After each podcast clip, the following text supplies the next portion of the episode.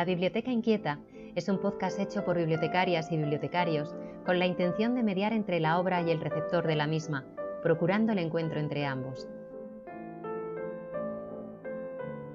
Queremos descubrirte nuevas maneras de ver el mundo a través de nuestra colección. Seleccionaremos aquellas obras que por una razón o por otra nos llamaron la atención y reflexionaremos sobre ellas con el deseo de despertar tu interés. Puede que tus libros, películas o música favorita no aparezcan. Es más, evitaremos algunas de las más famosas, pero habrá sorpresas y revelaciones.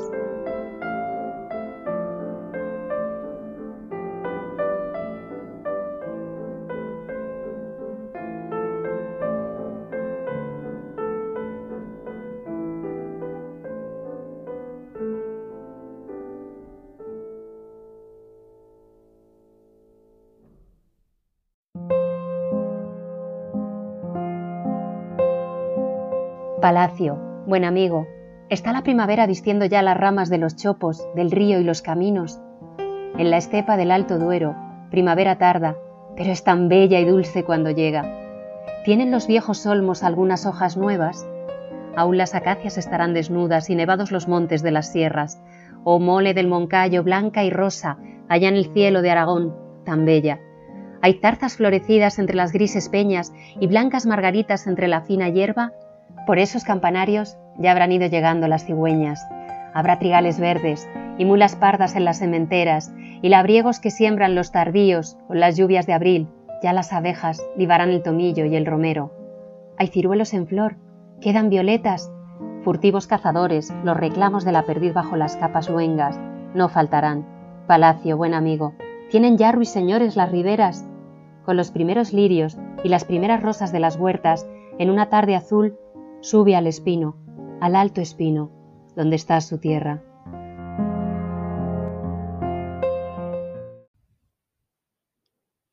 Hola a todos, lo que acabáis de escuchar es un poema de, Antonio Machado a José María Palacio. Ese es el título y en la voz de nuestra compañera Carmen, que ha tenido la amabilidad de, de leérnoslo, y ya aprovechamos también para agradecerle porque ella es la, voz que escucháis al principio en la cabecera y es una de las madrinas del, programa, de las varias madrinas que tiene, porque aunque seamos dos hombres los que normalmente hablamos, eh, bueno, estamos rodeados de un círculo femenino que nos acompaña y nos nutre. Así que nada, eh, hola Carlos, Hola, ¿qué tal? Buenas tardes o buenos días o buenas noches. Bueno, cada uno cuando lo escuche. A todos. Que por fin estamos los dos juntos y no tenemos que grabar las cosas por separado. Pero ya tenemos, poco a poco vamos haciéndonos con un pequeño equipo y ya nos permite, pues eso, reunirnos los dos en el mismo espacio y al mismo tiempo y poder charlar. Y el programa de hoy Mm, lo primero que vamos a escuchar va a ser una entrevista que le hicimos a la ilustradora Leticia Ruiz Fernández, que vino a presentar a la biblioteca un poemario de Machado que han titulado Yo voy soñando caminos, una antología de poemas de Antonio Machado, em, que ya ha ilustrado con, con acuarela y estuvo aquí en la biblioteca presentando el libro hace unas semanas y bueno, pues aprovechamos para charlar con ella, que nos contase un poco eh, el, proyecto del libro, cómo surgió y demás. Eh, la charla nos hubiera gustado que fuese un poco más larga, pero bueno, por circunstancias no hubo demasiado tiempo, pero vamos, que yo creo que así todo la cosa, la cosa ha quedado bien. Y nada, eh, bueno, vamos a saludar a las chicas. Amelia y, bendita, em, gracias de nuevo. Y también eh, una nueva usuaria, que bueno, no, es usuaria, es, es amiga de Amelia, vive en Alemania y se llama Úrsula. Y nos ha escrito una carta muy bonita. Lo que pasa es que está en alemán y ninguno de los dos sabemos.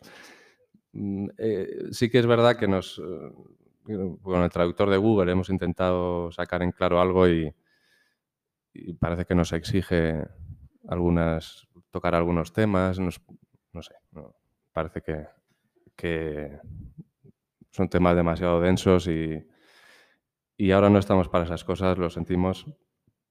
Pero bueno, en futuros programas sí que trataremos de, hacernos eco de vuestras peticiones y de vuestras inquietudes para, para un poco ponerlas encima de la mesa. Así que nada, mm, nos dejamos sin más con, con la entrevista y luego volvemos para charlar un poco sobre libros ilustrados. Bueno, buenos días, Leticia Ruiz Fernández.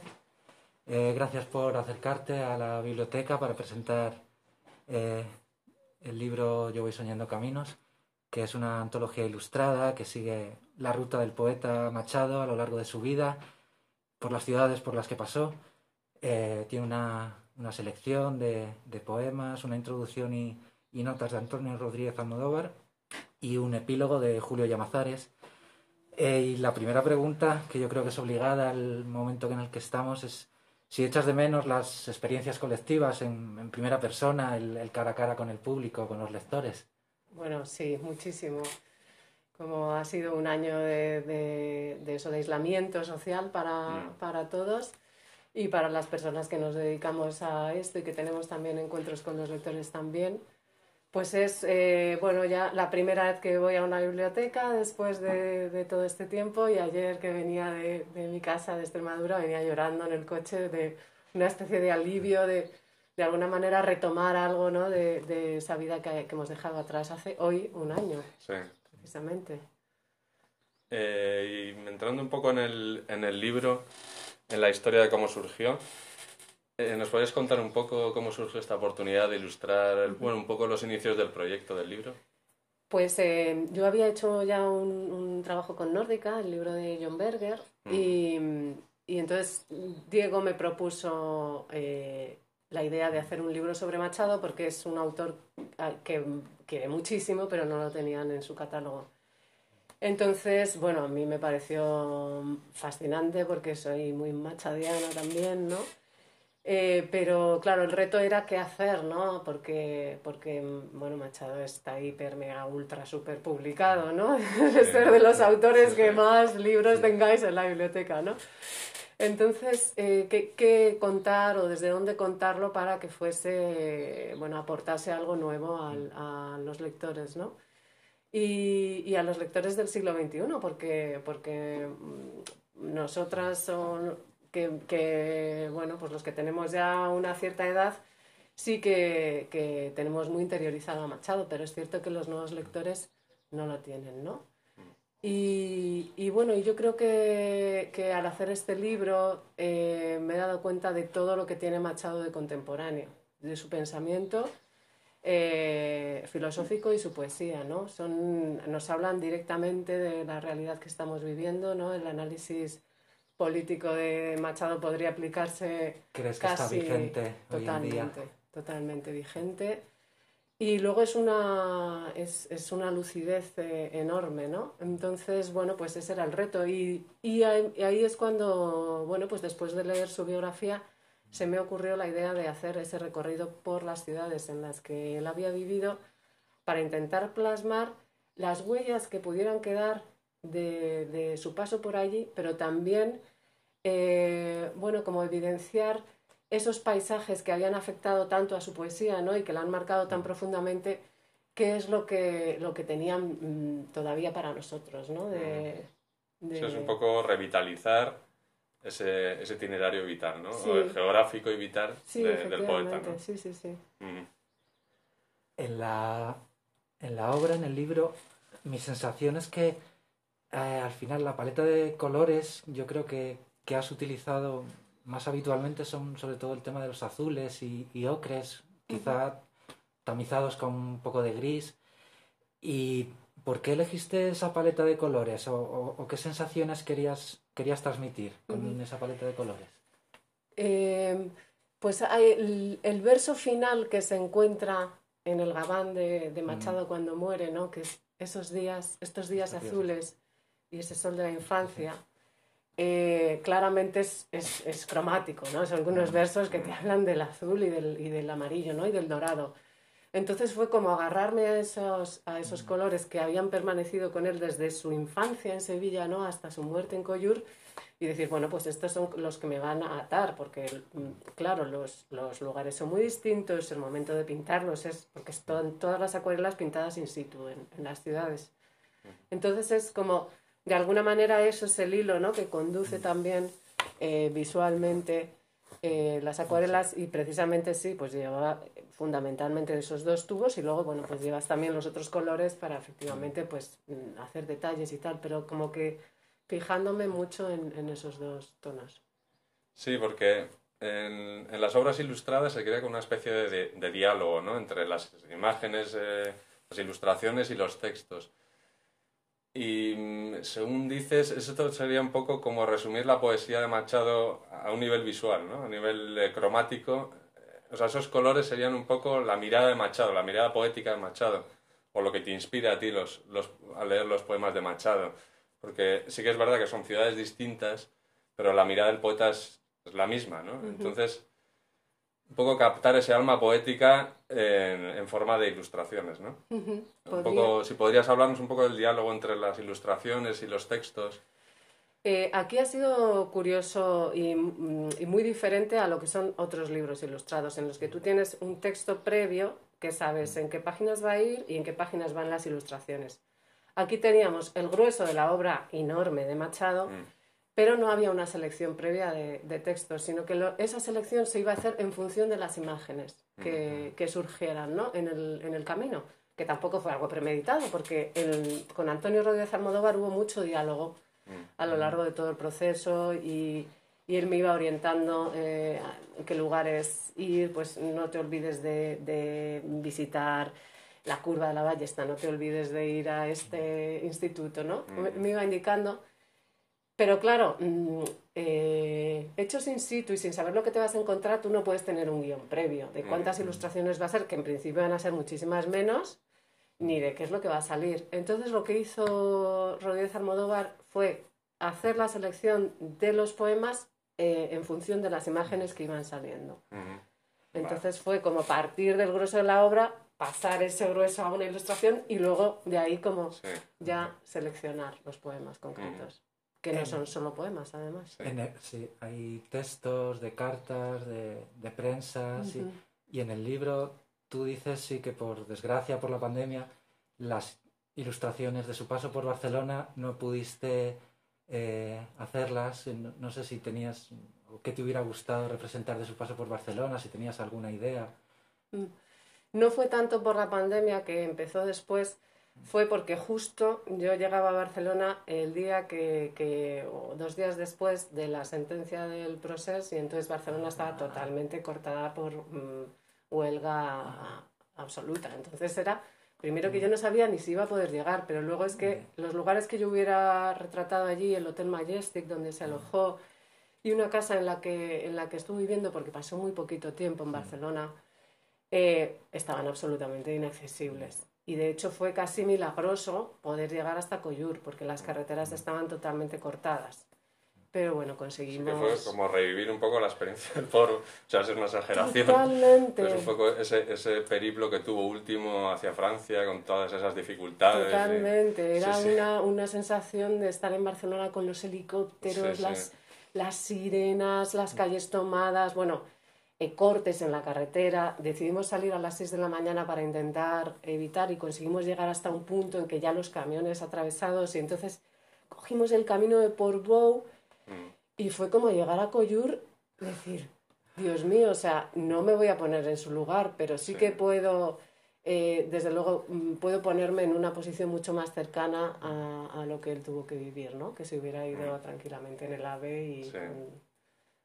fue una experiencia tremenda. Sí. Mm.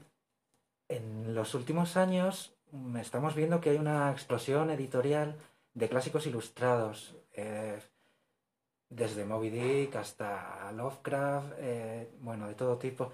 ¿Cuál crees que es la razón de este fenómeno que se está dando últimamente? Pues yo creo que, que, hay dos razones fundamentales. Una es que los libros, los textos, digamos en sí, no los libros, los textos están accesibles de muchísimas mm. maneras a los lectores.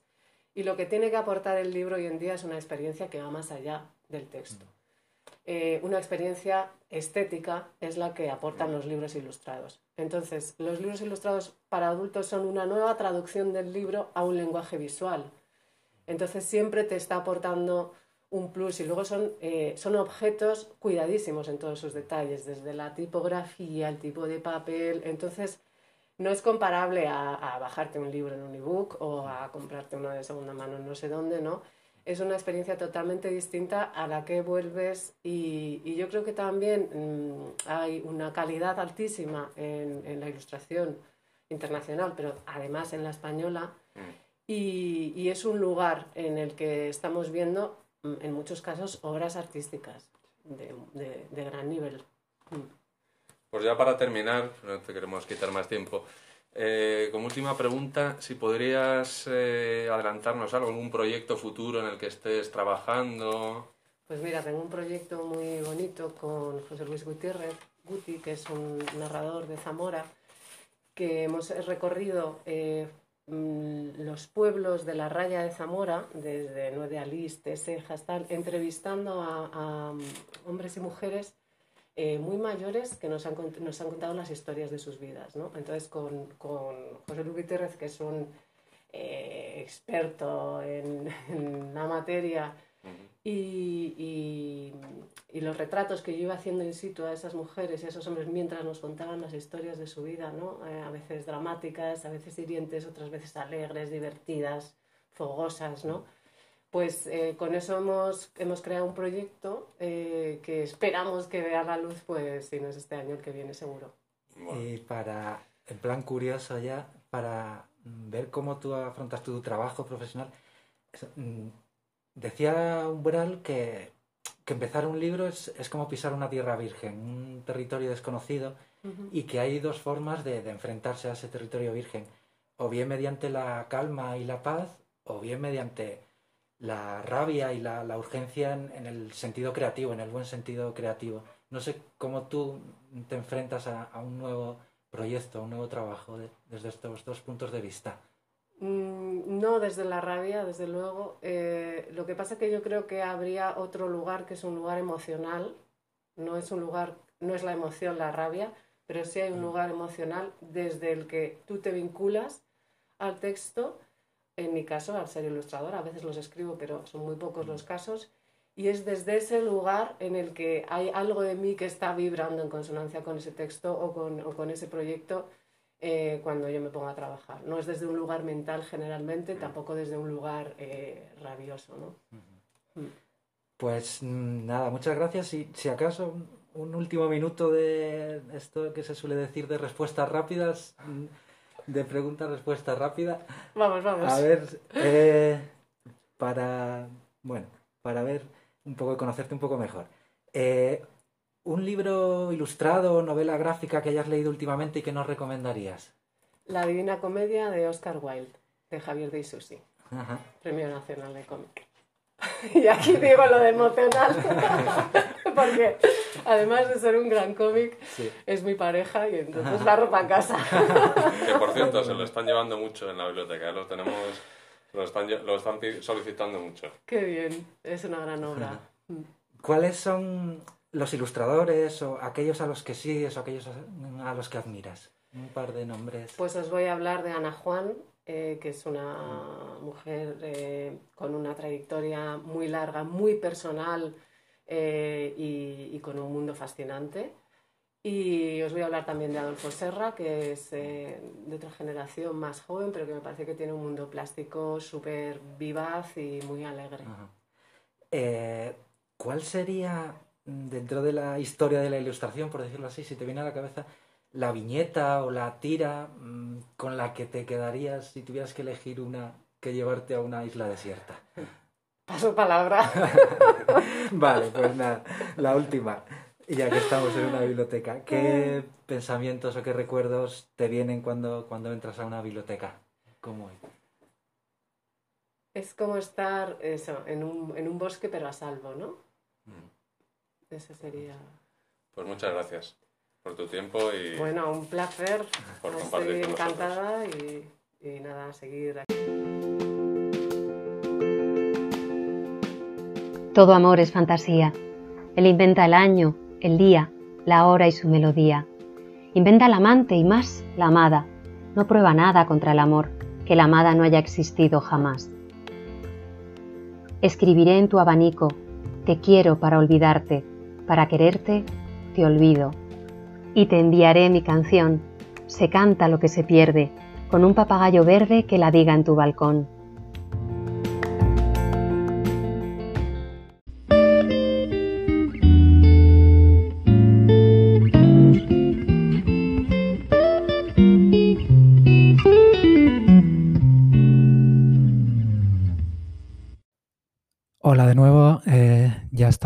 De vuelta de escuchar eh, la entrevista con Leticia Ruiz Fernández.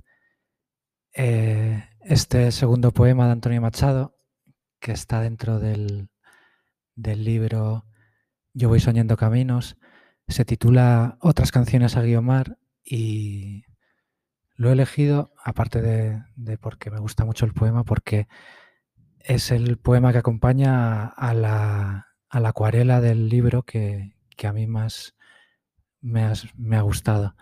Es, eh, es una acuarela que, que muestra la fuente que hoy pertenece al Palacio de la Moncloa y a la que está prohibido acceder eh, por razones de seguridad, pero que, que hace pues casi 100 años eh, era un espacio público y en esta fuente se reunía Antonio Machado con, con su amor eh, adúltero, con, con Guiomar. Eh, en este sitio secreto se reunían los dos. Eh, Guiomar era una mujer casada y, y tenían que guardar eh, el secreto. Y la acuarela de, de Leticia Ruiz Fernández me parece fantástica. Y nada, y ahora ya vamos a, a acabar el programa de hoy con una charla entre César y yo, eh, hablando un poco sobre nuestras opiniones, que por lo menos las mías, no sé, no conozco las de César, pero las mías ya digo que no son siempre favorables, sobre este hueco que ha encontrado en el mercado editorial en los últimos 10 años las novelas clásicas ilustradas. Eh, hoy hay una gran oferta de editoriales eh, de mucho nivel, desde pequeñas y medianas editoriales como, como Libros del Zorro Rojo, como Nórdica, eh, editoriales específicas sobre este campo como, como, como Norma Editorial, como Astiberri o, o los grandes transatlánticos de Planeta o de Random House que ya han hecho su propio sello de, de colecciones eh, de cómic. Y vamos a comentar algunos títulos y, y vamos a, bueno, pues establecer algunos criterios para, para juzgar esta, este, esta recepción de historias de, desde la novela, que, está, que vienen desde la novela y que llegan hasta, hasta la ilustración o la novela gráfica. Eh, César, por nada, por empezar, ¿tú estás eh, encantado con todo este boom editorial que está viendo? ¿Tienes tus más y tus menos? ¿Cómo, cómo lo ves?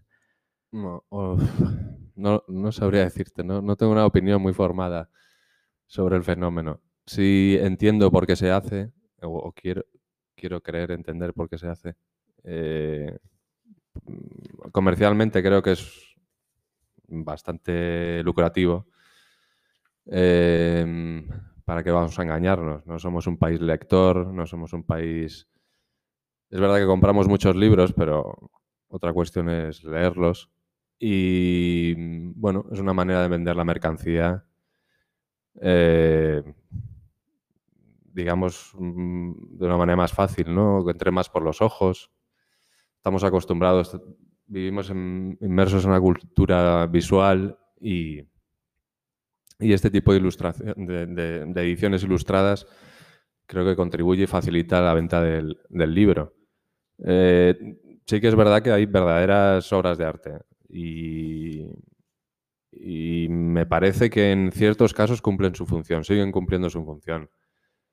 Em, otra cosa ya es, digamos, las adaptaciones, por ejemplo, que vas, vas a comentar tú un poco más tarde, las adaptaciones que vienen de una novela y se trasladan a un cómic, que desde mi punto de vista la mayor parte de las veces no está demasiado justificado, más que, bueno, por acercar un poco estas historias a un público que normalmente no lee novelas. Igual a través del cómic es más, más fácil que, se acerque. Y más o menos esa es mi opinión. Vale, eh, igual antes de eso, de meternos en el, en el momento actual de, esta última década, eh, que además sé que tú controlas bastante, igual es mejor que pongamos un poco antecedentes a, a, la novela ilustrada o al libro ilustrado, eh, y mejor que nos cuentes, bueno, partiendo de la premisa de que estoy de acuerdo con algo que has dicho, que es que hoy en día la cultura visual le ha ganado la partida a la cultura escrita y ahí sería una primera premisa muy a tener en cuenta. Pero eh, cuéntanos, cuéntanos y, también por, interés particular algunos orígenes de, mm. ejemplos mm, de novelas ilustradas o de, clásicos que, casi, ya no solo desde la novela, me, viene a la cabeza eh, la, la, cultura visual desde las vidrieras de la Edad Media mm. o los retablos. Eh, ahí podría, podría ser el origen de todo. Sí.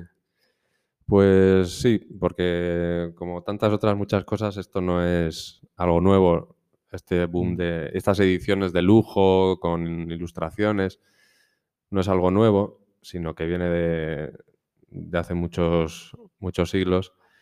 Y he elegido tres libros, mm, no, sé, no sé por qué, la verdad. Eh, eh, me interesó la historia del sueño de Polífilo porque Eduardo nos habló de ella. Yo tenía vagas nociones del libro y, bueno, pues me interesó, me interesó profundizar un poco y me, bueno, me descubrí que, uno de, sus rasgos característicos o de sus virtudes son las ilustraciones que contiene. Eh, luego también elegí, a raíz de, de las ilustraciones del sueño de Polifilo, Elegí Salomé de Oscar Wilde por dos motivos, porque Leticia habla del cómic de, Javier y Susi, eh, La Divina Comedia de Oscar Wilde, y porque el ilustrador de, Salomé, de la, tragedia de Oscar Wilde en, un acto, fue un ilustrador amigo suyo eh, que, que Espérate que se me ha ido el hilo. vale, pues vete con el tercero y luego vuelves. Sí. Em, sí, bueno. Eh, Aubrey Bersley, que es el, nombre del ilustrador, em, en su estilo tuvo mucha influencia las ilustraciones del sueño de Polifilo, que yo no lo sabía a priori y luego me enteré del asunto eh, investigando. Y un tercer libro el Quijote de Ibarra como, bueno, como epítome del, del oíto de la historia del libro ilustrado español. Entonces, bueno, pues si quieres te empiezo a contar un poco. Vale. Empezamos por el, por el primero, por el sueño de Polifilo, que está atribuido a Francesco Colonna y se editó en Venecia en 1499 por, un, por el mejor eh, impresor de la época y de la historia, quizá, que fue Aldo Manucho. Eh, bueno, la, historia de la autoría del libro es muy curiosa, se atribuye a Francisco Colonna, que se supone que era un sacerdote y fraile dominico, y se atribuye a él porque si cogemos eh, la primera letra de los 38 capítulos, forman un acróstico. Eh, y es una frase en latín que dice Poliam frater Franciscus columna peramavit, que traducido es el hermano Francesco Colonna ama apasionadamente a Polia, y Polia es la, pareja de Polifilo en la, ah. en la, en la novela. Y es, eh, bueno, la, pareja, es como la enamorada, ¿no? La, aquella por la que Polifilo vaga. Bueno, ahora os cuento un poco cómo, cómo es la, la historia. Es un libro que para los bibliófilos de alto standing, digamos, es una especie de, no sé. De mito erótico. Sí, sí, sí, sí. Eh, reúne todas las características, debe, ponerle los, ojos del revés. Eh, y además está rodeado de mucho misterio, ha recaído sobre él una tradición esotérica exagerada, eh, y es uno de esos incunables sino el, el, incunable más, más hermoso y, más, y, objeto de deseo por parte de, todo bibliófilo. ¿no? Eh, destacaríamos las silografías que lo adornan, que son, bueno, varían los números, son los, los diversas fuentes varían los, los, números, pero suelen ser en torno a 170 silografías atribuidas a un maestro del sueño de Polifilo a un autor anónimo. Y em, mm, así como el texto también es un poema alegórico que mezcla un poco la tradición medieval con, con la enciclopedia, con el conocimiento un poco multidisciplinar, un poco ya eh, iniciando el Renacimiento.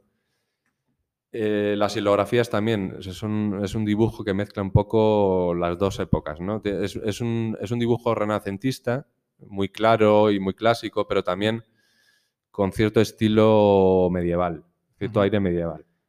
Y es el dibujo, son las hilografías que luego influyeron tanto en, en Aubrey Bersley, eh, el ilustrador este que os comentaba, del que no me acordaba, de, Salomé de Oscar Wilde.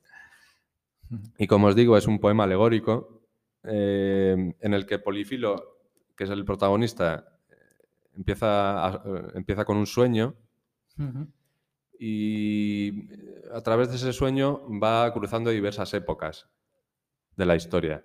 Y esas épocas de esas diversas épocas se van manifestando en el, en el sueño a través del, lenguaje y de elementos arquitectónicos. Eh, aparte de eso, de, la lingüística, de la arqueología y de la, arquitectura arqueológica, el libro reúne conocimientos y nociones de epigrafía, de liturgia, de gemología, de mitología, de gastronomía. Es un poco un compendio un saber, del saber de la época. Eh, hay gente que lo ha leído, que se ha atrevido a leerlo. Hay una edición en acantilado que, editaron hace unos años con las silografías. Y dicen que, pues que es un poco la obra de un loco, ¿no? De un, hombre, o, varios, o quién sabe, que, quiso reunir el saber del momento en un solo, en un solo libro y además eh, como expresión de su amor hacia una mujer. Eh, como digo, Polifilo recorre en sueños distintos espacios eh, históricos y también hay, se estructura también en forma de, de, sueños dentro del sueño, lo que hace bastante más complicado el libro. Es un libro con un estilo muy moroso, em, con un lenguaje que es una mezcla de italiano y latín, bastante complicado, con raíces etimológicas sueltas por ahí, sin, sin, la palabra completa. Es un libro que, al que cuesta mucho entrar. Es Para el lector actual, pues oye, es, es una prueba de fuego. Yo conozco Conozco casos de, bueno, conozco un caso de, una chica conocida que, es su, libro preferido, pero bueno, es un caso bastante extraño porque ya digo que es un, es un libro que, es complicado. pero las ilustraciones dices que son de las más bellas de la historia de la literatura, y, pero no es muy conocido, ¿no?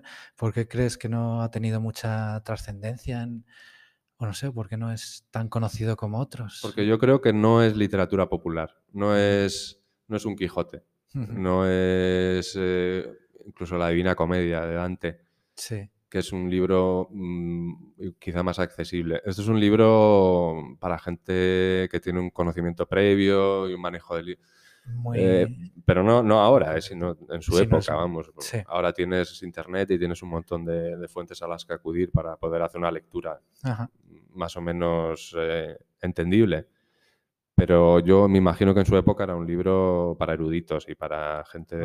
o sea, no, no es el típico poema alegórico que, bueno, va, va transmitiéndose fácilmente y Sí, se extiende por y diversas capas de de, la manera oral, Mm. incluso. No, Sí. este no tenía ese, No, no tenía esa virtud. ese componente, Eso- no. Vale. Era, mm, eh, es más un, un libro que, que al contrario, ha, ha sido un, un libro un poco elitista y, un- y ha reunido, pues eso, una corte de, de gente mm, atraída por él eh, y viendo claves esotéricas, ¿no? Claves Sí. y misterios y, y enigmas cifrados en, en el libro, y tanto en las ilustraciones como en el propio texto. Entonces no, no es un libro para, pues eso, para regalar a alguien que no es un poco Sí. plomo, me parece a mí. Sí.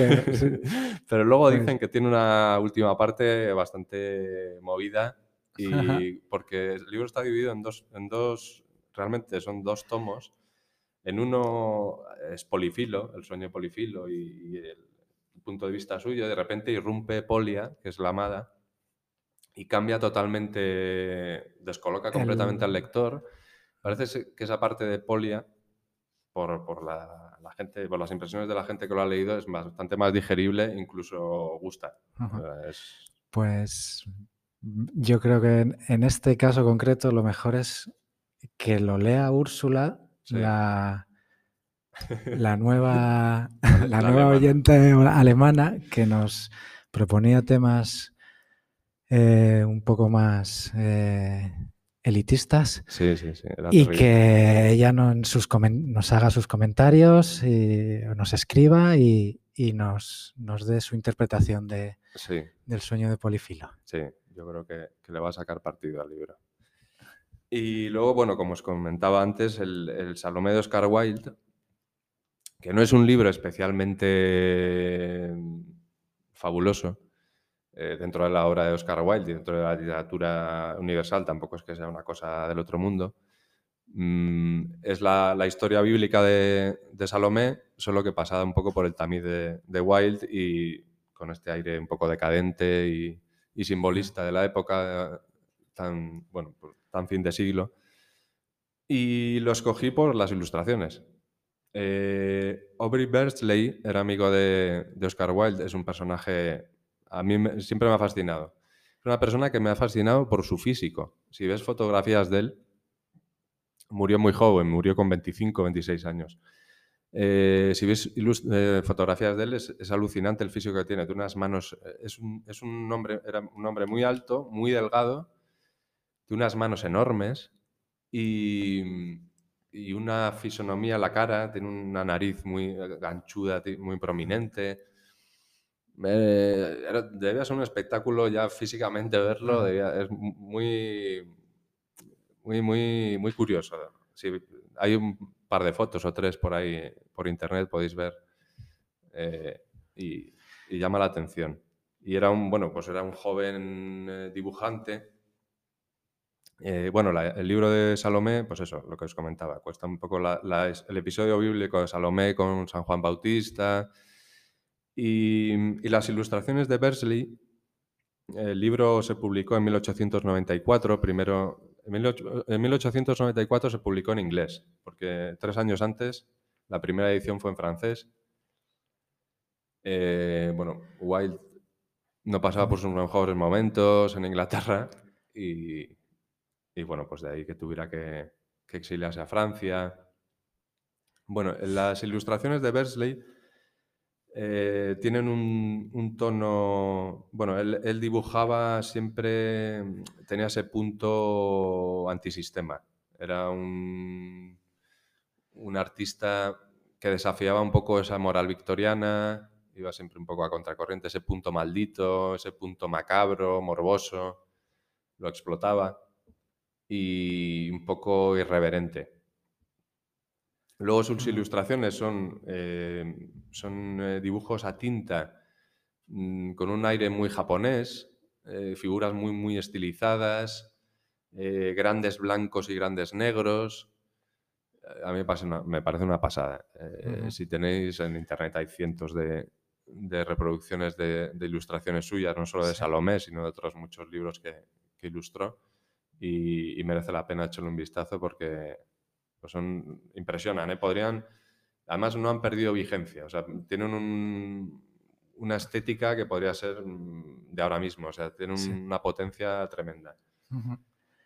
Y, y nada, lo- lo- la lástima es que murió, murió muy joven. Es, es que est- estaba intentando.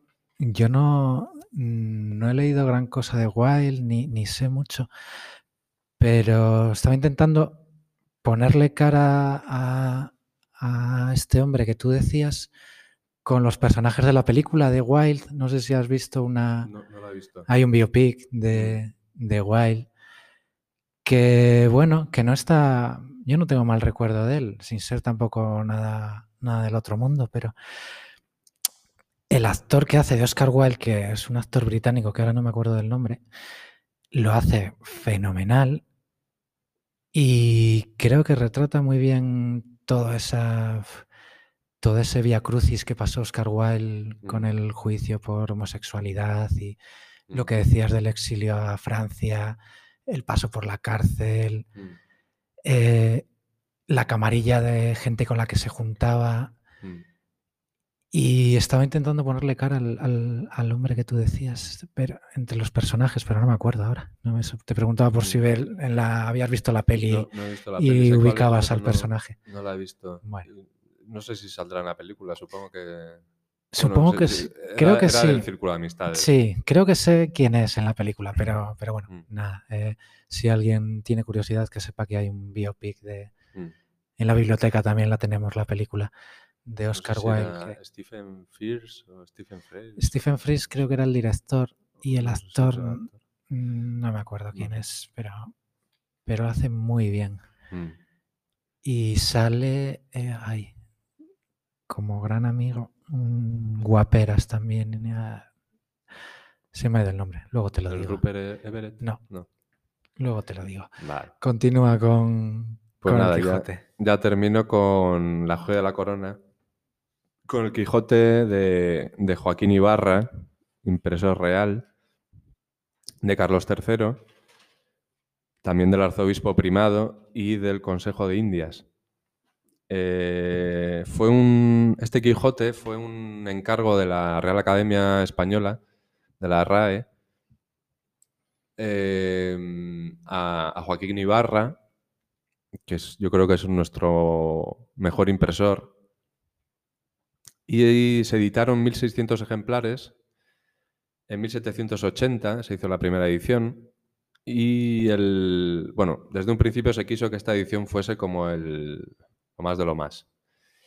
Entonces eligió primero al, impresor, a, Ibarra, que, fue uno de los, de los que más contribuyó al renacimiento de las artes gráficas en Europa durante el siglo XVIII y un gran innovador, porque implementó varias, novedades en, el tema de la imprenta y tanto para la propia, la propia obra impresa como para el, en el proceso de composición. Y el, bueno, entre, entre las varias eh, novedades que introdujo, eh, bueno, pues eh, fue la, la, la sustitución de la V por la U. Hasta, hasta ese momento se utilizaba, eh, bueno, no indistintamente, se utilizaba la, la V como U exclusivamente. Eh, eliminó la S larga, que era una especie de F, y la sustituyó por la S, o sea, todo una, una modernización del, del idioma en, en- en cuanto a la, en cuanto a la impresión. Y, y aparte del Quijote, Ibarra también, eh, otra de sus obras más notables fue la, eh, Conjura de Catilina y la Guerra de Yugurta de Salustio, que hizo una edición en 1772. Hizo una tirada de 120 ejemplares para la Casa Real, porque el traductor de, de la obra eh, era Gabriel de Borbón, hijo de Carlos IV, que era el hijo más listo de la familia. En algunos, algunas mentes perversas dicen que el único.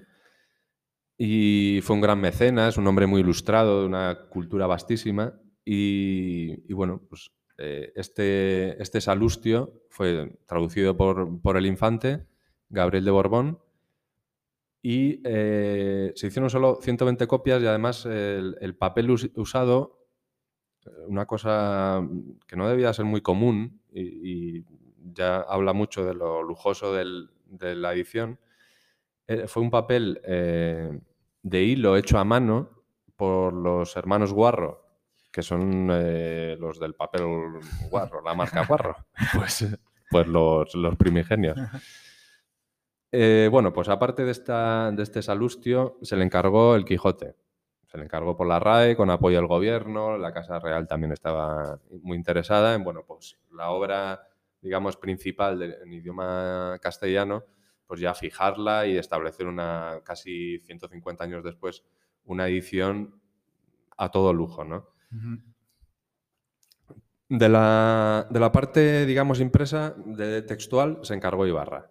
Se encargó Ibarra, se, eligió un tipo específico, creó él un tipo específico, fundió un tipo solo para, para el Quijote eh, se recuperó en 2010, eh, el, tipo, se, bueno, se recuperó a nivel informático, o sea, como fuente mm, para el procesador de textos. la, letra, el tipo de letra es la Ibarra Real y fue una fuente creada eh, por José María Ribagorda y su diseño está basado en los tipos fundidos por Jerónimo Gil, que era un grabador también y un fundidor eh, muy, muy reputado, que participó también luego en los grabados, que, de los que hablaremos luego, de la edición. Y fue un encargo para la Real Biblioteca de Carlos III. Se suponía que esta tipografía iba a servir para, para la Real Biblioteca del Rey. Em, aparte de, eso, bueno, mm, se fundieron. La tinta que se utilizó era una fórmula del propio Ibarra, con secreta, una fórmula que solo conocía él. Y si, tú ves un Ibarra, un Quijote de Ibarra actualmente, es, alucinante la claridad de, la impresión y lo bien conservado que está.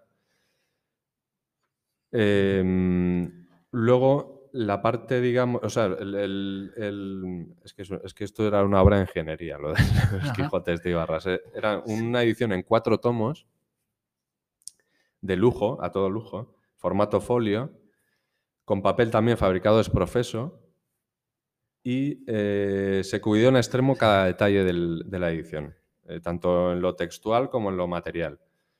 La parte artística se encarga a la, Real Academia de Bellas Artes de San Fernando y los académicos em, lo que hacen es em, establecer unas instrucciones muy precisas para aquellos eh, encargados de hacer los dibujos Van a ser 33 dibujos y van a, bueno, cada dibujo pues, va a ilustrar un, episodio ¿no? del, Quijote.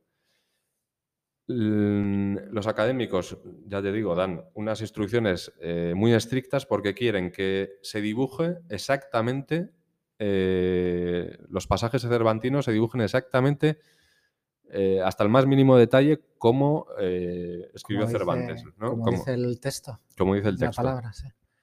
O sea, como si hacemos ahora una película histórica y el director, el típico maniático que dice, pues esto no se llevaba en esta época, estos polainas o lo que fuera no se llevaban en esta época, pues tienes que ponerte estas que se utilizaban en este año y tal. Bueno, pues eh, cada, cada, artista recibe esas instrucciones cambiantes, cada una respectiva al capítulo que le ha tocado y se convoca a los principales dibujantes y grabadores del, reino. Em, la libertad artística que tenían era poquísima. Entonces, bueno, pues hay dibujantes como los hermanos Carnicero, Pedro Arnal, Fernando Selma, José del Castillo. Ahora no nos suena mucho, pero en su época eran, eran bueno, pues estaban en primera línea.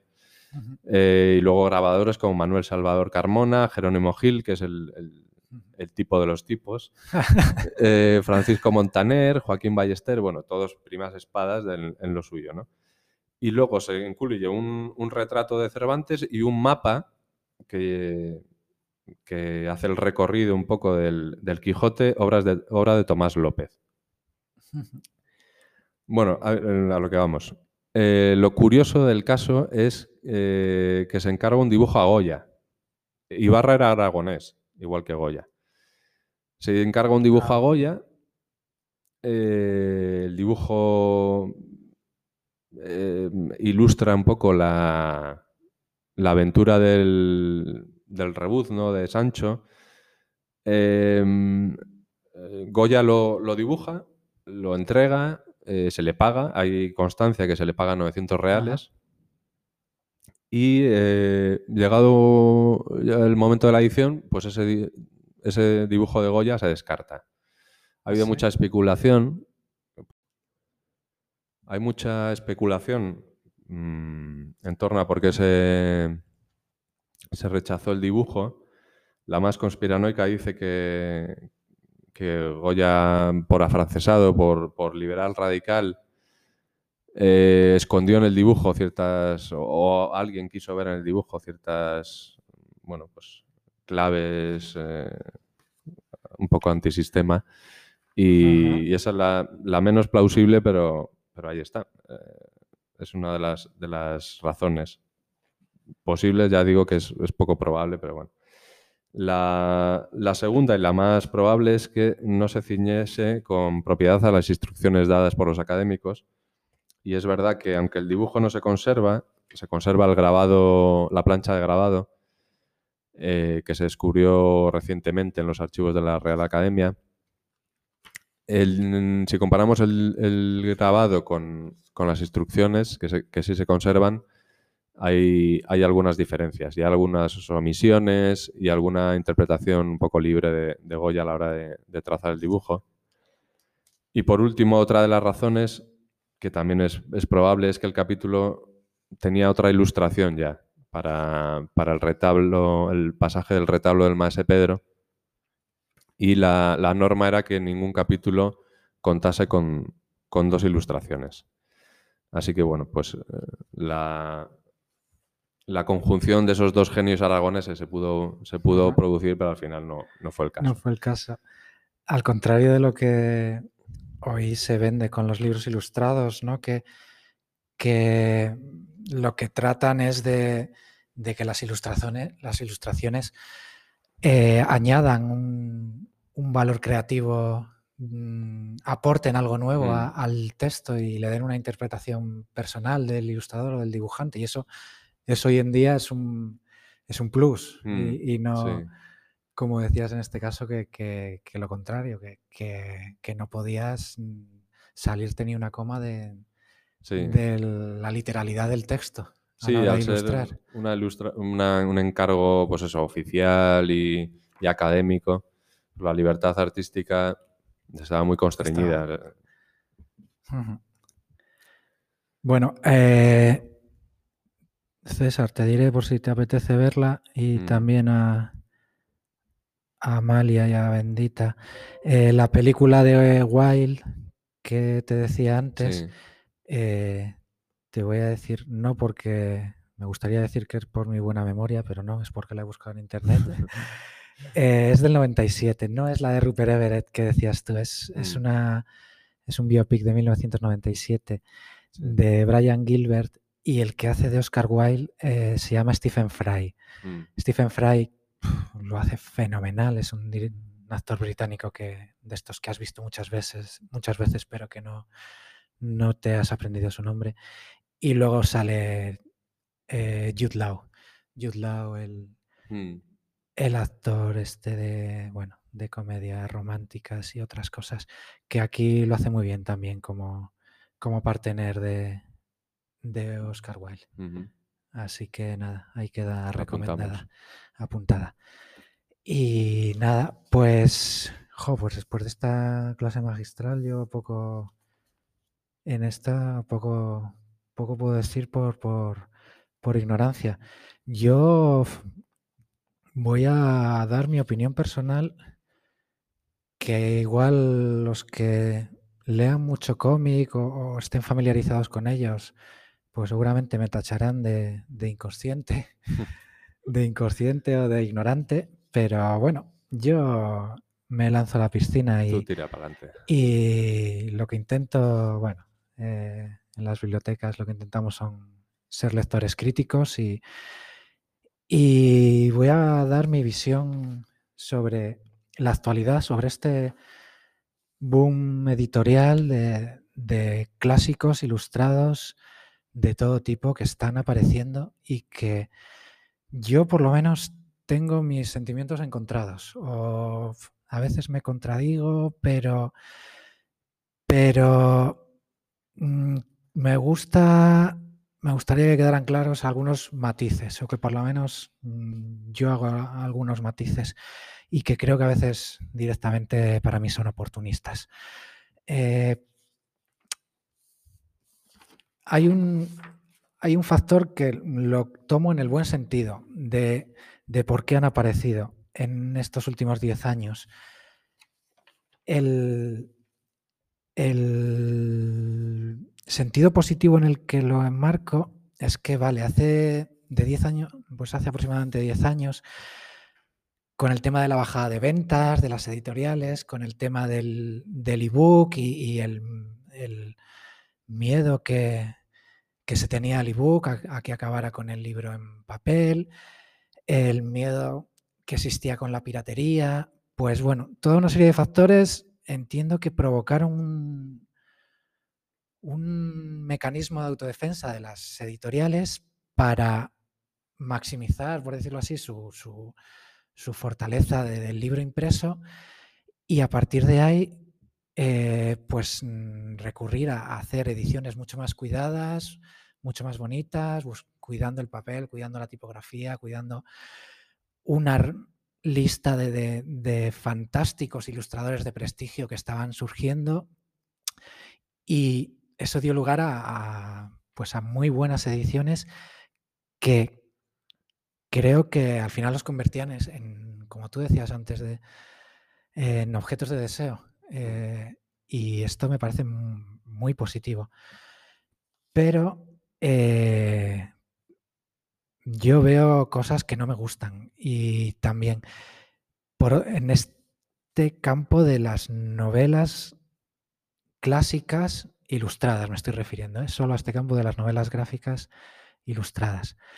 Y es que a veces me da la impresión de que las editoriales, los títulos que vemos publicados, están escogidos más en, en la junta directiva del consejo editorial de turno porque saben que eso viene bien para la cuenta de resultados de la empresa, mm. más que por el interés mm, artístico, lúdico o llamémoslo como, como queramos. Eh, porque luego te pones a mirar y dices, vale, eh, sí, ilustran, qué guay, que, vuelven a, mira, el, eh, no sé, eh, Oscar Wilde, Emily Dickinson, no sé, Moby Dick, Mark Twain, ¡jo, qué guay! ahora ilustrados, que ese es el, como lo del manual, esto que dicen que sí, que, te ayuda a descubrir un clásico, a redescubrirlo.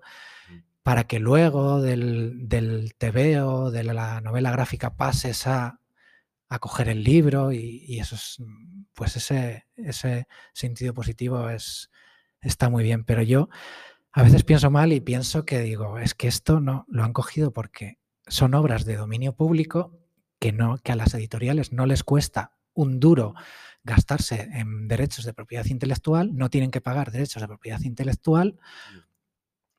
Eh, bueno, hago paréntesis aquí, por si alguien no está muy al tanto. Eh, la propiedad intelectual es es un barullo de legislación, pero básicamente pasan a ser, así como titular, pasan a ser obras libres de derechos cuando transcurren 80 años desde la muerte del autor. Mm. Es decir, si Lorca murió en 1936, 80 años después de la muerte de Lorca, es decir, en 2016, acaban los derechos de autor de la, la propiedad intelectual de, de los herederos de Lorca y esa obra pasa a dominio público. Así por decirlo rápidamente.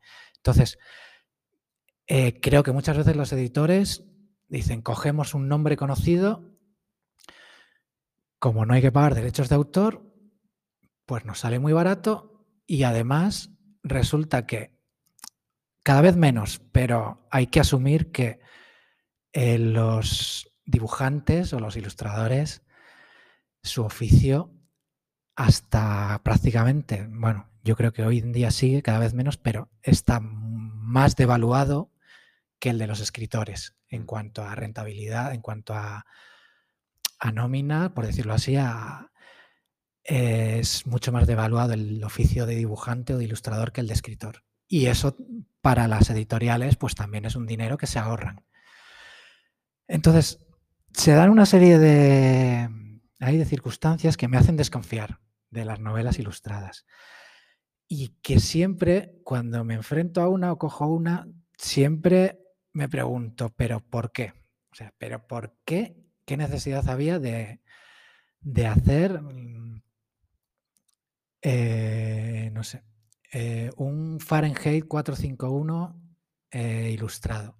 Aunque luego comentaré que es, una, que es una novela gráfica, por lo menos, por ejemplo, que a mí sí me ha gustado. Pero la primera pregunta es ¿por qué? Mm. Y a veces eso, me lleva a pensar que es mm, para que la novela gráfica se legitime, o sea, de lo que tú decías antes de, llegar a, una burguesía muy elitista y un objeto de deseo. Es decir, la novela gráfica como que tenía, tiene que dignificarse, mm como que tiene que adquirir el estatus de, pues que tiene la literatura de gran, de gran cultura. Y a veces lo veo más en ese sentido de,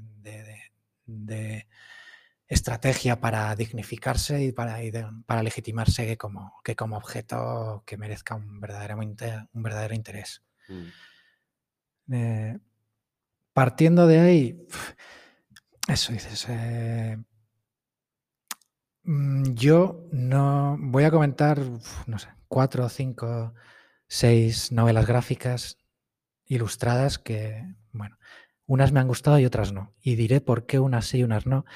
Yo creo para, para, para reafirmarme en estos argumentos que, que son totalmente personales y que, y que mm, se basan en mi inconsciencia de lecturas. Eh, bueno, una obviedad, antes de nada, César, sí que eh, yo creo que, cuanto antes la digamos, yo creo que mejor y todos lo, saben y, lo asumen, pero bueno, creo que siempre hay que decirla y cuanto antes mejor.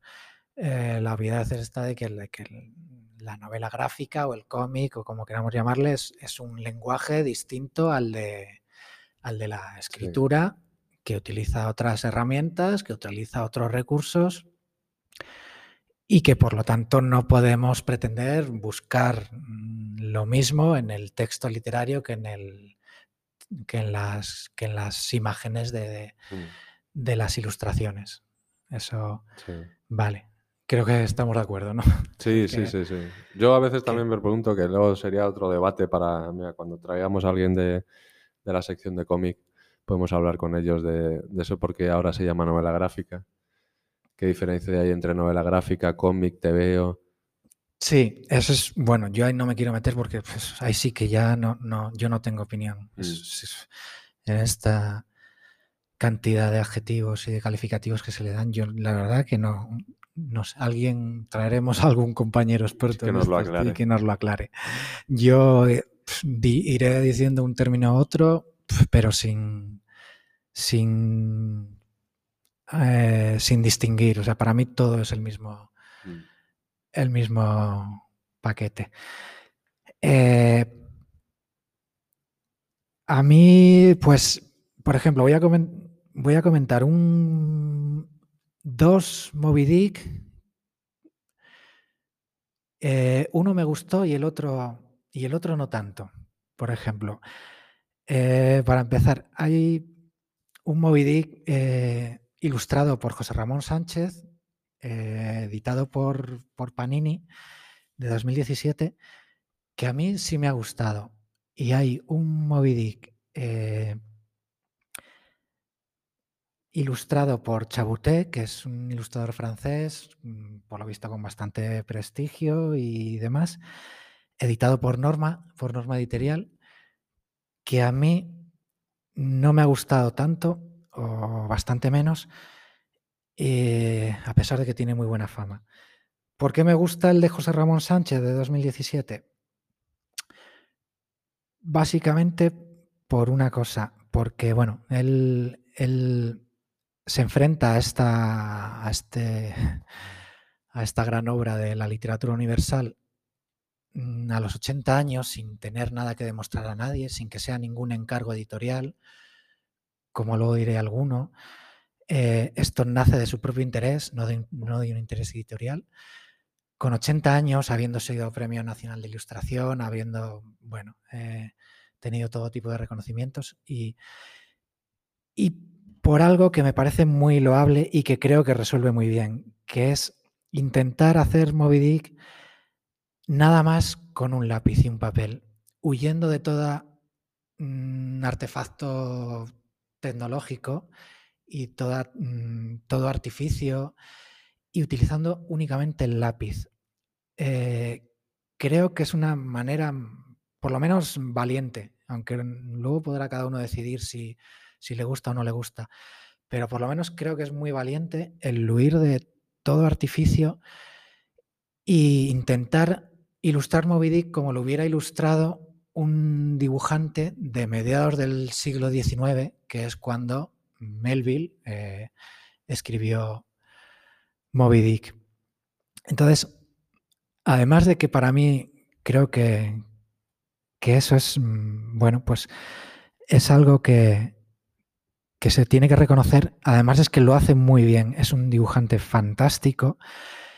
Y creo que su historia, que se centra un poco en, intentar demostrar que, el Capitán Ahab somos, somos todos, que todos tenemos una, una parte de luz y una parte de oscuridad, una parte del bien que lucha contra una parte del mal, eh, en la que no queda claro que al final el leviatán sea la ballena y, el hombre sea Dios, sino que, que, puede que sea al contrario, en la búsqueda de una, de una quimera, bueno, todos esos simbolismos que está en Moby Dick, en el Moby Dick de Melville, Creo que, José Ramón Sánchez solo con un lápiz los, eh, lo, expresa de manera fantástica. Eh, y nada.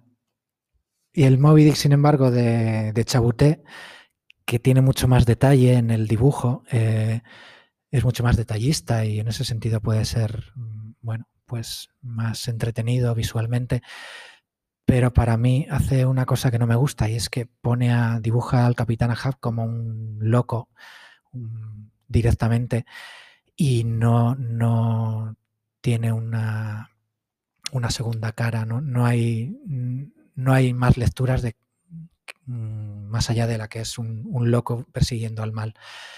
Y eh, bueno, es más entretenido porque mm, hay más mm, ilustraciones sobre toda la tripulación del Pequod, todos dibujados de manera febril, de manera delirante, es un, bueno, es un viaje de los locos.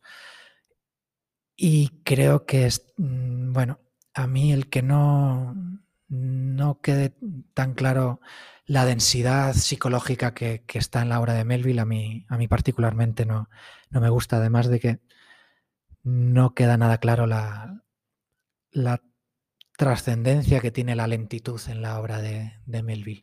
La lentitud, creo, el, paso del tiempo creo que es una clave fundamental que, que en la obra de Chabuté no, no aparece por ningún sitio. Es una manera un poco de, de acelerar ¿no? la historia o de, o de, lo que tú dices, ¿no? de, ponerle un poco de, fiebre para, para quizá buscando un público que no, que no tolera bien eh, las largas distancias, un texto de mil páginas con descripciones larguísimas de asuntos que igual no son demasiado atractivos y que pero, pero que forman parte ¿no? de un poco de la intención del autor. De... Sí, yo entiendo, o sea, vale, y asumo que, que en la novela gráfica no vas a o, puedas eludir mm. las digresiones tremendas de Melville, que son maravillosas, que se puede tirar 40 páginas describiendo eh, el descuartizamiento de una ballena mm. o, o, hablándote, bueno, como mm, en plan enciclopédico sobre, sobre cómo es el esófago de una ballena, se puede tirar 50 páginas y vale, no, no voy a pedirle eso a un ilustrador, pero creo que sí que se puede transmitir una cierta mm, densidad en cuanto a, a que el Pequod mm, durante tres años está en el mar y esa trascendencia en el, en el cómo el paso del tiempo va haciendo mella. Mm. Eh, las circunstancias climatológicas cambiantes. No sé, hay ciertas peculiaridades que creo que sí que van creando una atmósfera, un, te van provocando un estado de ánimo y que creo que Chabutén no, no, no ha tenido en cuenta y que el dibujo un poco mucho más difuminado de José Ramón Sánchez no es tan detallista, es mucho más difuminado, mm, pero sí que eh, a mí me ha transmitido esas, esas, esas sensaciones. De la novela original. De la novela original. Mm. Bueno, ah, otra derivada de las novelas gráficas ilustradas que, que César, eh, también tengo, tengo mi opinión. Eh, y quería comentar un par de ellas. Eh, son ya no las novelas clásicas universales de que estábamos hablando, de, que puede ser el Quijote, que puede ser, no sé, mm, James Joyce o Chekhov o, Virginia Woolf. No, sino clásicos contemporáneos, por decirlo así, o, mm. libros acontecimiento que supusieron un, un, boom editorial. Me estoy refiriendo pues, a, estas novelas tipo Patria, mm tipo Fariña, tipo Intemperie, que ahora están mm, apareciendo su, su, novela gráfica correspondiente. es, que es alucinante. Eh, yo creo que son obras, de, obras eh, artísticas ya mm, multimedia, porque tienen serie de televisión o película, tienen cómic, tienen el propio libro que tocan todos los palos. Sí, hay un, hay un, van pasando de, un, de una disciplina a otra, sí. Algunas empezaron en la novela, luego siguieron en la serie de televisión eh, y luego pasan al cómic, otras del, pasan del cómic luego al cine, del cine luego a la literatura. La verdad que hay, mm, bueno, hay casos de todo tipo. Pero bueno, yo mi, mi lectura que hago de estas libros acontecimiento, que, he leído por algún sitio que los llaman así, libros acontecimiento, eh, es que, mm, igual que antes, primero los miro de reojillo y los miro bastante mal, porque cuando empiezas a, a rascar un poco te vas dando cuenta de algunos detalles que, que me responden a la pregunta esa que yo hacía antes siempre de decir, pero ¿por qué? Eh, uno, cosa que me hace siempre mm, dudar, y es que veo que, qué casualidad que estas novelas gráficas las editan eh, los, eh, las casas editoriales, cada uno las suyas propias. Mm. Es decir, si Patria eh, lo editó la, novela original Tusquets. Eh, Tusquets eh, pertenece a Planeta. ¿Quién va a sacar el cómic de, Patria? Lo va a sacar Planeta. Mm. la Catedral del Mar de Falcones, que, que la editó en su día Grijalbo. ¿Quién hace el cómic de, la Catedral del Mar? Eh, Random Comics, que pertenece, que Grijalbo pertenece a Random House. Mm.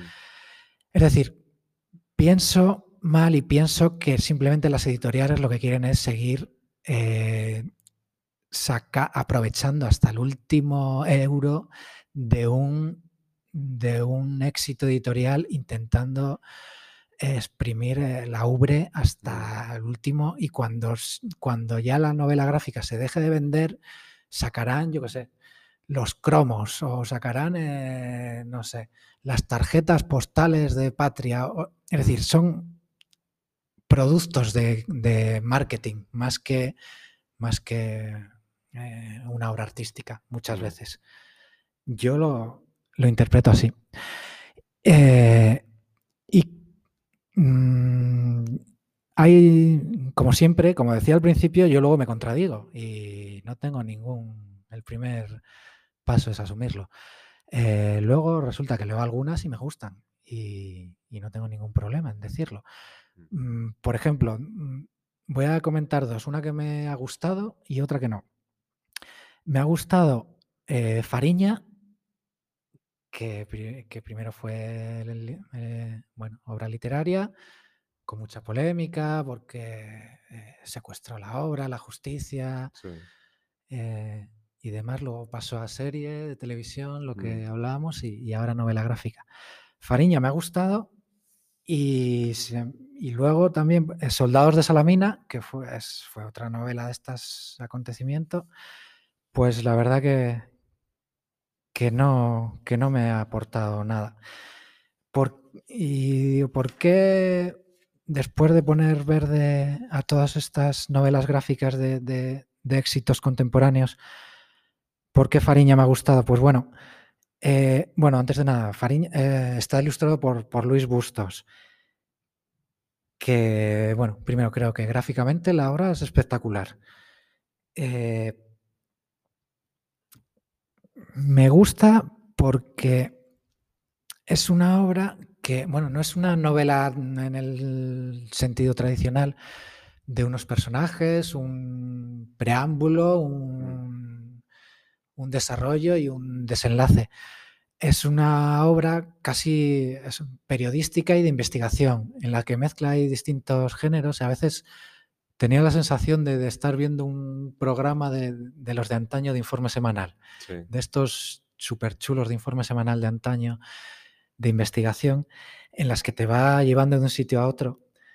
Y además de que gráficamente creo que Luis Bustos está muy bien ahí, eh, utiliza muy bien los recursos del cómic para, para la investigación de las caras, de los ambientes, tiene una forma de narrar que a mí me ha gustado mucho, que hace que, no sea nada pesado.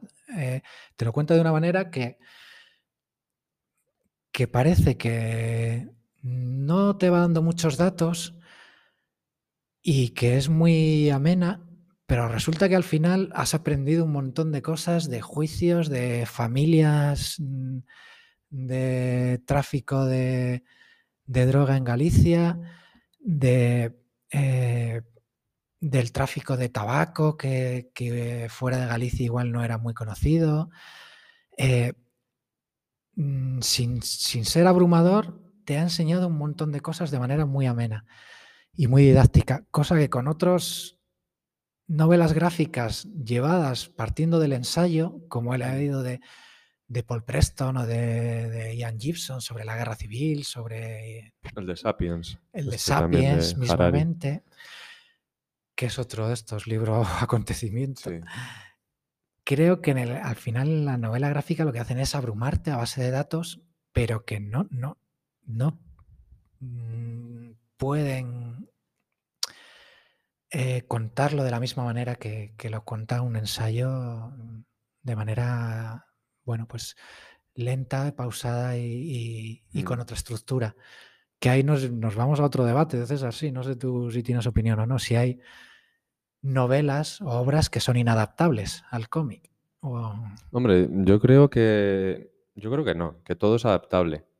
eh, te puedes alejar más o menos de, de la obra original. Yo creo que todo es adaptable.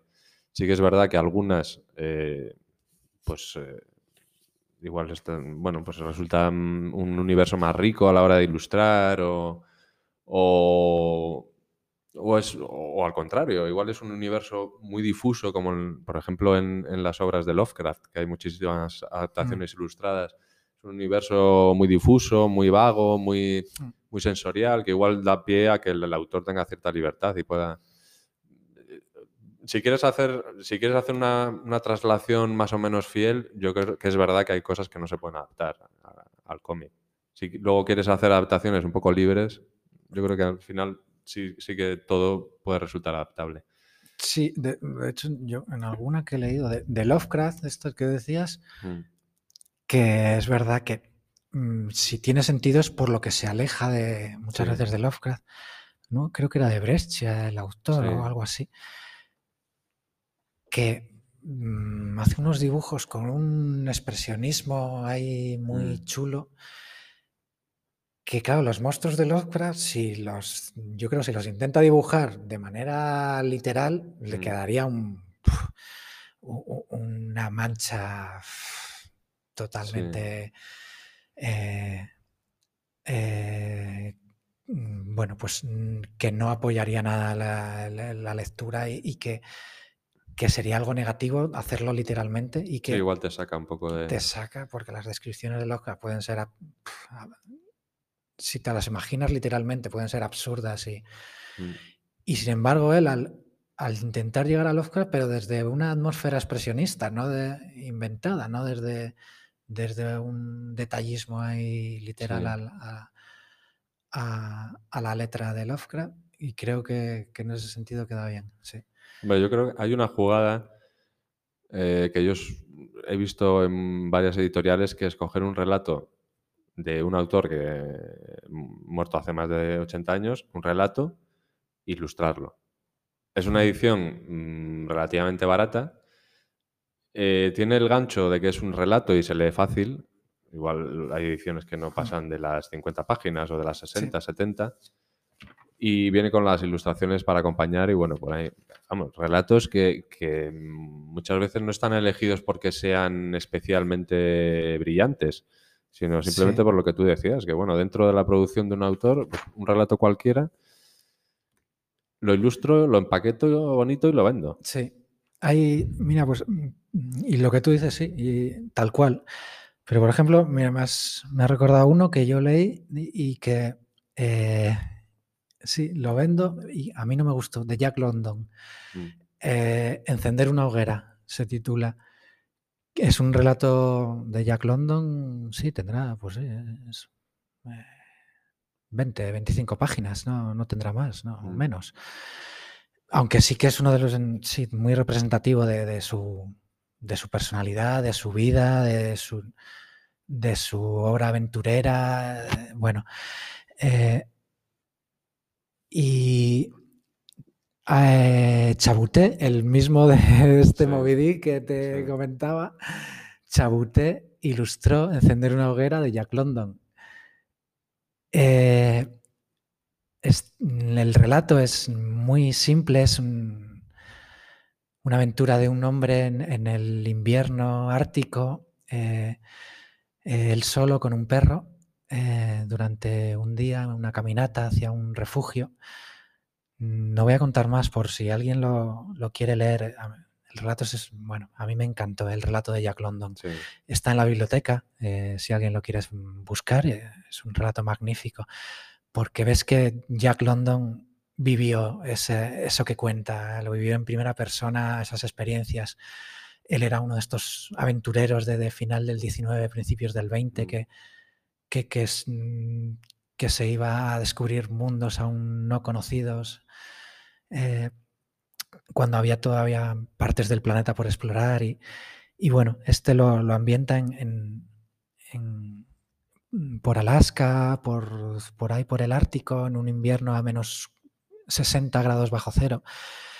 Y, y el relato de Jack London es, mm, bueno, te pone los pelos de punta.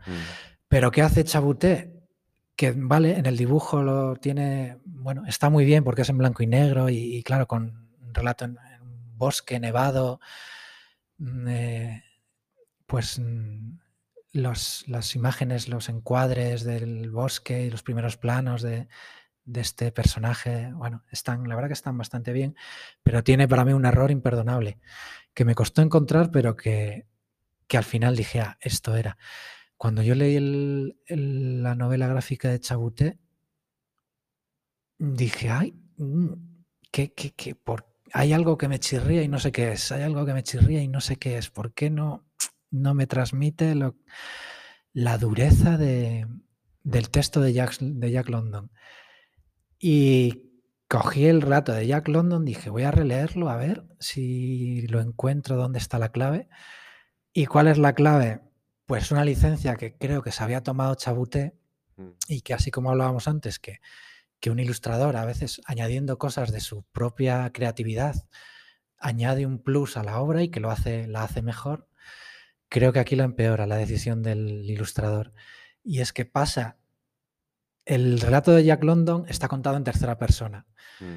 Habla de, un hombre que caminaba, un hombre que, que, intenta encender una hoguera, un hombre que, que intenta eh, eh, llamar a su perro. Eh, siempre, es en tercera persona, es él. Mm. y pone a esa tercera persona como, como alguien vulnerable. Y, y que, que tiene, igual quizá le falta raciocinio para, para actuar de manera, bueno, inconsciente en un ambiente hostil a menos 50 grados bajo cero. Mm. Pero, pero no le trata mal a, ese personaje. Sin embargo, Chabuté, la tercera persona, la transforma en, un tú, en una segunda persona. Y habla todo el rato de, al personaje de tú. Eh, y al pasarlo al tú, casi le habla de, él como una marioneta que está manejando y casi de la que se ríe. No voy a contar el final porque, bueno, es muy tremendo y para no hacer aquí spoiler, eh, prefiero no desvelar el final.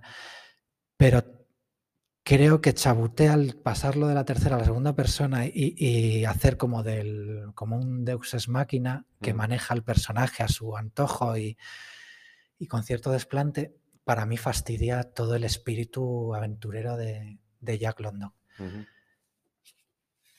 Esa es mi opinión de negativa para no leer otro. Recomiendo leer la obra de Jack London, no recomiendo leer la adaptación de Chaute. Mm. Y para acabar, dos más así en versión rápida o, ¿O no? Mm, sí, sí. Eh, dos más también, otro que me ha gustado y otro que no. Uno que, que no me ha gustado, bueno, ya, y no me, no me enrollo mucho, de estos libros acontecimiento que hablábamos antes, el de los soldados de Salamina, lo mm. hablábamos. Ya no voy a incidir en lo mismo. Mm, sí, tiene muchos alicientes al mezclar ficción, periodismo, la obra de ya la conocemos todo, lo que hablábamos antes, primero libro, después película, mm. ahora cómic. Eh, también hay parte de biografía. ¿Qué pasa? Que, bueno, cuando investigas un poco, ves que el origen es, además el, editor lo, ha dicho en varias entrevistas, es un, encargo del editor de, la obra de Javier Cercas. Mm. Ah, pues bueno, pues vale, lo respeto, pero, pero la, novela gráfica, pues bueno, además de que sí, como la obra ocurre en distintos tiempos, por una parte en, la guerra civil, por otra parte en la, no en la actualidad, pero bueno, en, un momento contemporáneo, en distintos tiempos transcurre la acción, pues vale, la eh, distingue separa los tiempos utilizando el blanco y el negro en un momento y el color en otro para situarnos temporalmente. Y algunas cosillas así que vale, que está bien, pero, pero no sé, tú ves la portada del cómic y, la portada del cómic está mm, no calcada, pero inspirada en un 99% en el, en el cartel de la película. Es el gran Mm. fotograma del, del republicano apuntando con su arma, en este caso, bueno, a- al lector o al espectador, Mm. apuntándonos directamente bajo la lluvia, muy potente la imagen. Sí, es preciosa la imagen, pero, pero bueno, pues, pues la imagen de la novela es, eh, pues es, es la de la película. eh. Y la verdad que a mí pues no tengo nada, no, pues bueno. Como regalo para los que no son lectores habituales y como esas cosas que dices, bueno, pues eh, como no leí el libro y hay que leer el libro, pues si me leo el cómic ya puedo decir que sin leer la novela ya conozco la novela, pues, pues vale, pues, pues para eso vale la novela gráfica de Soldados de Salamina, pero, pero si puedes leer la novela, pues no hay, no hay debate. Y uno que sí me gusta, también ya por acabar, el Fahrenheit 451, de, adaptado por Tim Hamilton. Eh, me gusta porque, ostras, me descubrí una cosa que yo no, no había visto en la novela. La novela me gustó mucho, pero eh, bueno, es una novela que como ya se conoce todo, la verdad que eh, no, no se puede improvisar nada, por decirlo así, en el argumento. Mm. Entonces, creo que es el, este, el, el ilustrador, el Tim Hamilton, creo que se llama Tim Hamilton, eh, lo que hace es centrarse en la parte artística y, y para mí ahí hace algo que a mí me, bueno, pues que me ha gustado. Le da a la obra un, un estado de ánimo, una atmósfera, utilizando los colores que, ostras, que me ha gustado mucho. Utiliza una gama de colores muy básica, el rojo y amarillo para, para las, la hoguera, para las quemas de libros, Mm. para el fuego, y luego como contraste, como colores fríos, hay el azul y el verde, sobre todo azules y verdes como colores muy fríos. Pero eh, la, la parte artística, eh, utilizando mucho la lluvia, las escenas nocturnas, eh, mucha, mucho claroscuro, muchas sombras, Mm. mm, imágenes no definidas, que al final te transmiten una atmósfera, en, en- en unas emociones, en un estado de ánimo de esta nebulosa distópica en la que transcurre la obra, eh, que yo no, no sé si la obra de, Ray Bradbury también lo tenía, pero que yo al menos no recordaba.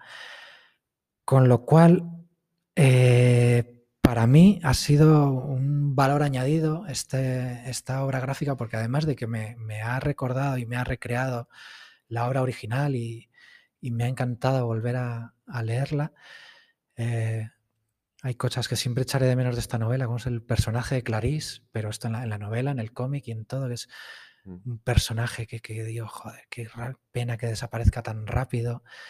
El personaje de Clarice, que es la mujer que, que al héroe de la novela le hace saltar todos sus todos sus principios morales y éticos y demás, y, y a- y es el motor de, de todo lo que ocurre después, y que creo que desaparece muy pronto. Pero bueno, pero creo que esta atmósfera que te transmite Tim Hamilton con las ilustraciones, eso para mí está muy, muy bien conseguido. Así que esta la recomiendo, Fahrenheit 451. Todas estas obras que he recomendado están en la biblioteca, ¿eh? Para todo aquel... Amelia, apúntatelas. A ver si te vemos el pelo por aquí. sí.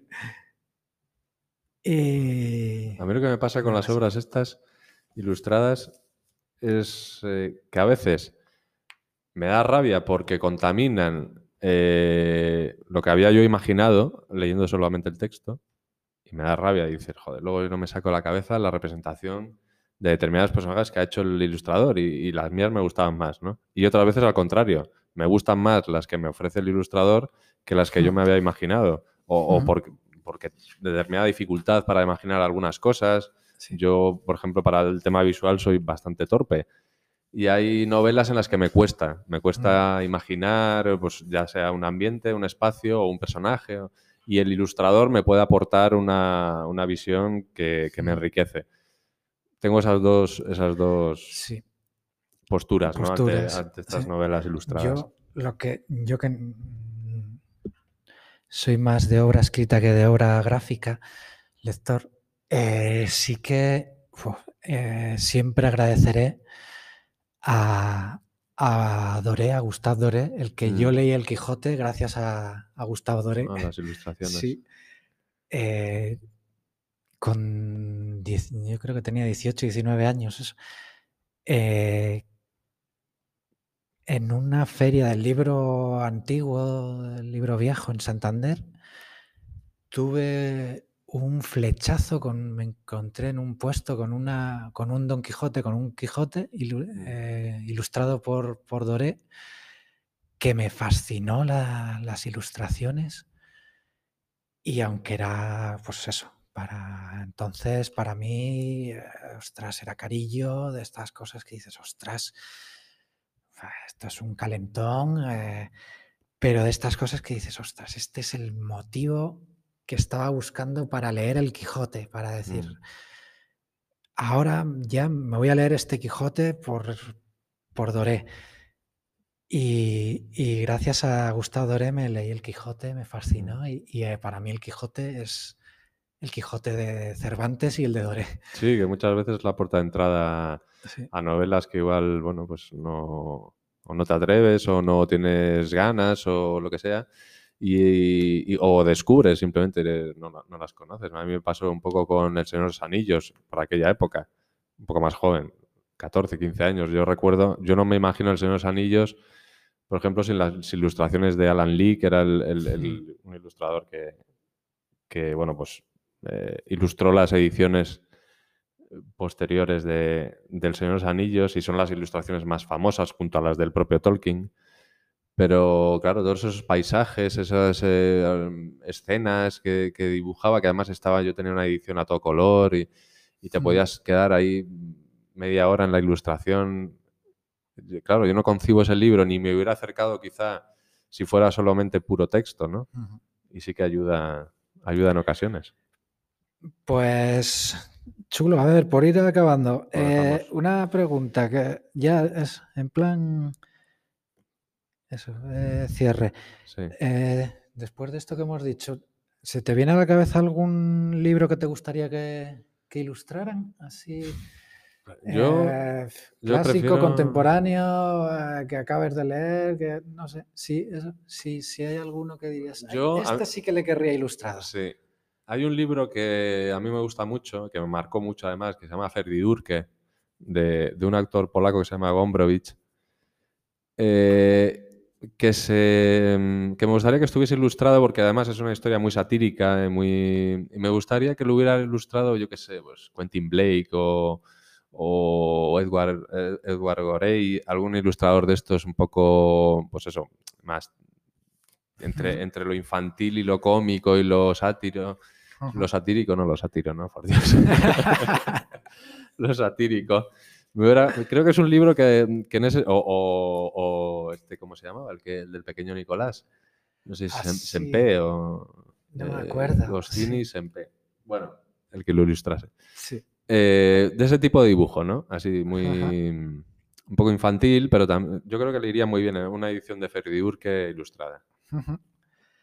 Pues yo. Eh, me, he acordado de un libro que leí hace poco y y me gustaría sí que ver, ver la, obra ilustrada, pero creo que no la veremos, porque aunque fue un libro premiado y, reconocido en Estados Unidos con bastantes premios y tal, pero no es de estos libros acontecimiento que hablábamos antes. Entonces no creo que, un editor le dé por, por, eh, ilustrarlo así eh, próximamente. El de, no sé si lo conoces, el libro de un caballero en Moscú, Sí. De Amor, Amor Towles, creo que se llama, es un escritor americano. Sí, no lo he leído, pero, pero Pues me gustó mucho el libro y, mm, eh, pensando en, el argumento y en los personajes y digo, ostras, este creo que sí que podría ser una gran obra ilustrada. El argumento. Eh, nada, es, es, la historia de un aristócrata ruso en, cuando, cuando tiene lugar la Revolución Rusa y bueno, por circunstancias se ve confinado, hoy una palabra que ya conocemos todos, se verá confinado en un hotel en Moscú durante más de 30 años y a través de esos 30 años de confinamiento en el hotel y su relación con una niña y con, con, con el personal del hotel, vamos a ir viendo cómo va degenerando la sociedad rusa, el, mm. comunismo, el totalitarismo, la, pérdida de derechos, de libertad, de eh, todo lo que Stalin hizo. Bueno, de manera muy sutil, muy, muy suave, en, pocos escenarios, en pocos personajes, y hay una evolución muy chula. Recomiendo la novela y creo que daría lugar a un buen cómic. Así que nada, pues bueno, hasta aquí el programa. Eh, como no tenemos sintonía de despedida ni nada todavía. no tenemos todavía. Tenemos que elegir una. Así que nada, eh, eh, hasta la próxima.